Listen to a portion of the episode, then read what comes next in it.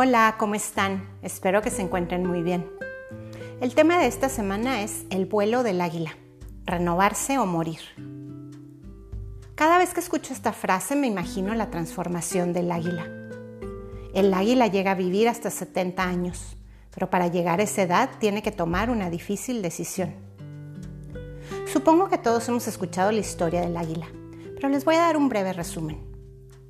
A los 40 años sus uñas curvas y flexibles son tan largas que se le hace imposible agarrar a su presa y alimentarse. Su pico largo y puntiagudo empieza a encorvarse, apuntando peligrosamente contra su pecho. Sus plumas se vuelven pesadas, por lo que se le dificulta volar. Es entonces cuando tiene que tomar la decisión, dejarse morir o enfrentar el doloroso proceso de renovación que durará 150 días. Este proceso consiste en volar a refugiarse en la cima de una montaña y ahí iniciará a golpear su pico hasta arrancarlo y esperar a que nazca uno nuevo, con el cual tendrá que arrancar sus viejas uñas y esperar a que nazcan las nuevas. Y empezará a desprender una a una de sus plumas con su pico nuevo. Después de cinco meses de trabajo y espera, el águila saldrá victoriosa y emprenderá su vuelo entonces dispondrá de 30 años más, los años más gloriosos de su vida. Y cuando el águila está cerca de morir, vuela a su lugar favorito de la montaña, abre sus alas alrededor de sí misma, mira los rayos del sol y muere. No sé qué sientan ustedes al mirar un águila. A mí se me hace imponente y fuerte, con una belleza especial, y despierta en mi admiración y esperanza. No me imagino qué pasa por la cabeza del águila. No puedo entender cómo lo enfrenta. ¿Cómo será para ella sentir miedo? ¿Será igual que los humanos? ¿Y cómo sabe qué hacer? Yo creo que son de esos momentos al filo de la muerte, que por instinto sabes cómo hacerlo. También me pregunto qué será más duro, el proceso de morir si decide no hacer nada o el proceso de renovación tan doloroso y lento.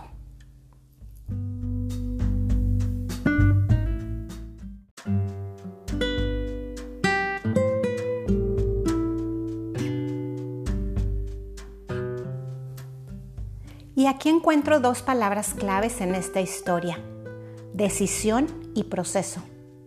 La primera requiere coraje, la segunda paciencia. Y a mí se me ocurre incluir antes de estas dos palabras dos verbos, reconocer y aceptar. El primero requiere valor, el segundo humildad. Podemos comparar la historia del águila con tantas historias reales de cada uno de nosotros como seres humanos. ¿Cuántas veces decidimos morir? Y no estoy hablando de una muerte real, de entierro y funeral.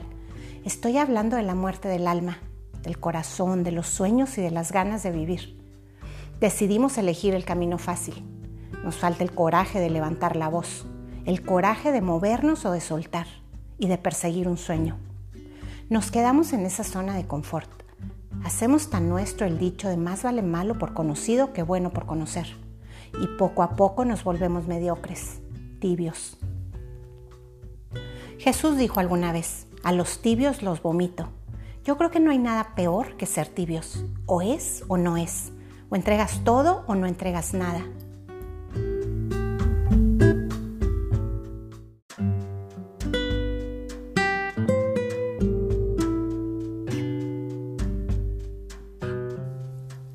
Volviendo a la historia del águila.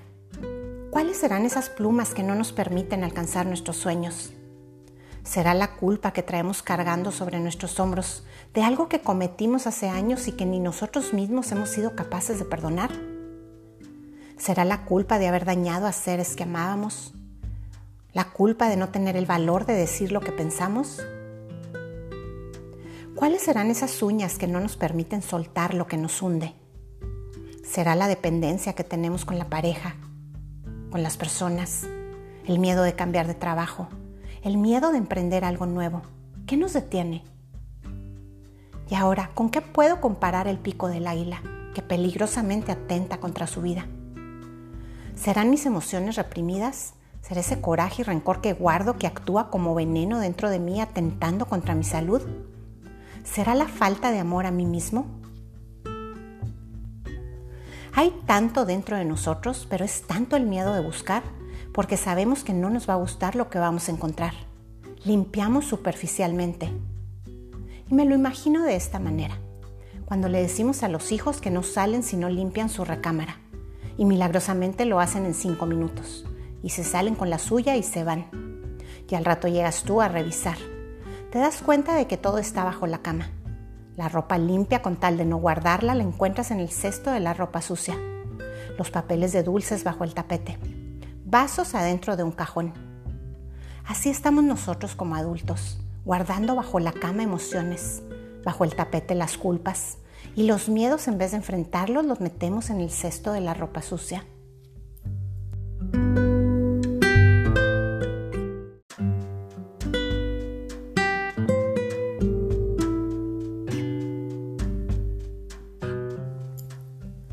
Y aquí es donde quiero usar el primer verbo, reconocer, darnos cuenta de qué está pasando y tener el valor de llamar a las cosas por su nombre. ¿Cuáles son tus plumas que has empezado tu vuelo? ¿Cuáles son tus uñas que no te permiten alcanzar tu sueño? ¿Y tu pico cuál es? ¿Qué estás haciendo o dejando de hacer que te está dañando a ti mismo? Luego viene el segundo verbo, aceptar. Tener la humildad de aceptar que son tuyos, no de nadie más. Deja de culpar a los demás. Tu vida es tuya. Tus decisiones siempre han sido tuyas. Por lo tanto, las consecuencias de ellas también lo son. Aceptar tus malos hábitos, tus costumbres, tu manera de actuar, de pensar y de vivir. Es necesario hacer una limpieza profunda, no esconder bajo la cama. Es buscarte en el silencio, hacerte consciente si en donde estás ahorita es realmente donde quieres estar. O tu mirada y tu corazón están en otra parte diferente a donde se encuentra tu cuerpo. ¿Qué hay detrás que no te permite avanzar?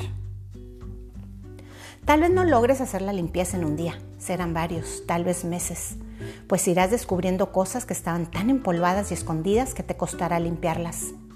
Pero recuerda que el proceso es lento y doloroso.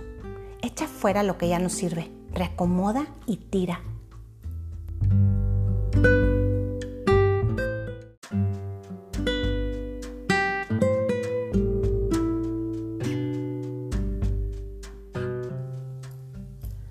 Ahora sigue una de las dos palabras claves, decisión. Se necesita mucho coraje para tomar la decisión de cambiar hábitos, dejar viejos, crear nuevos, de perdonar, amar, soltar y entregar. Empieza a calentar o a enfriar esa tibieza. Decide qué será frío y qué será caliente.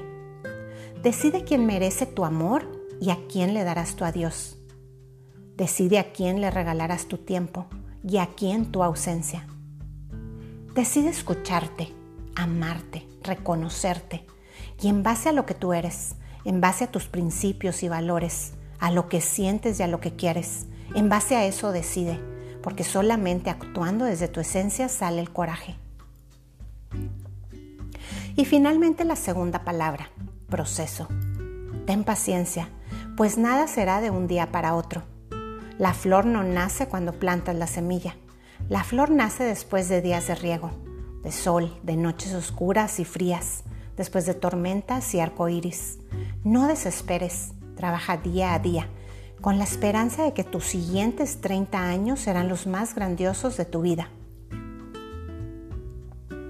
Por favor, toma la decisión de emprender tu vuelo y remóntate hasta las alturas como las águilas para lograr tu verdadera libertad y que al final de tus días, como las águilas, abras tus alas y te abraces, en señal de lo mucho que te amaste, de lo mucho que te respetaste y valoraste, y sobre todo con la mirada puesta en el sol, en lo alto, con la certeza que allá irás, pues tuviste el valor de reconocer tus errores, la humildad de aceptarlos, el coraje de decidir y la paciencia para esperar. Y por último te dejo con esta promesa de Jesús. Pero los que esperan en Jehová, sus fuerzas renovarán. Como las águilas sus alas levantarán. Correrán y no se cansarán. Caminarán y no se fatigarán. Y aquí termino el tema de hoy. Gracias y que tengas muy lindo día.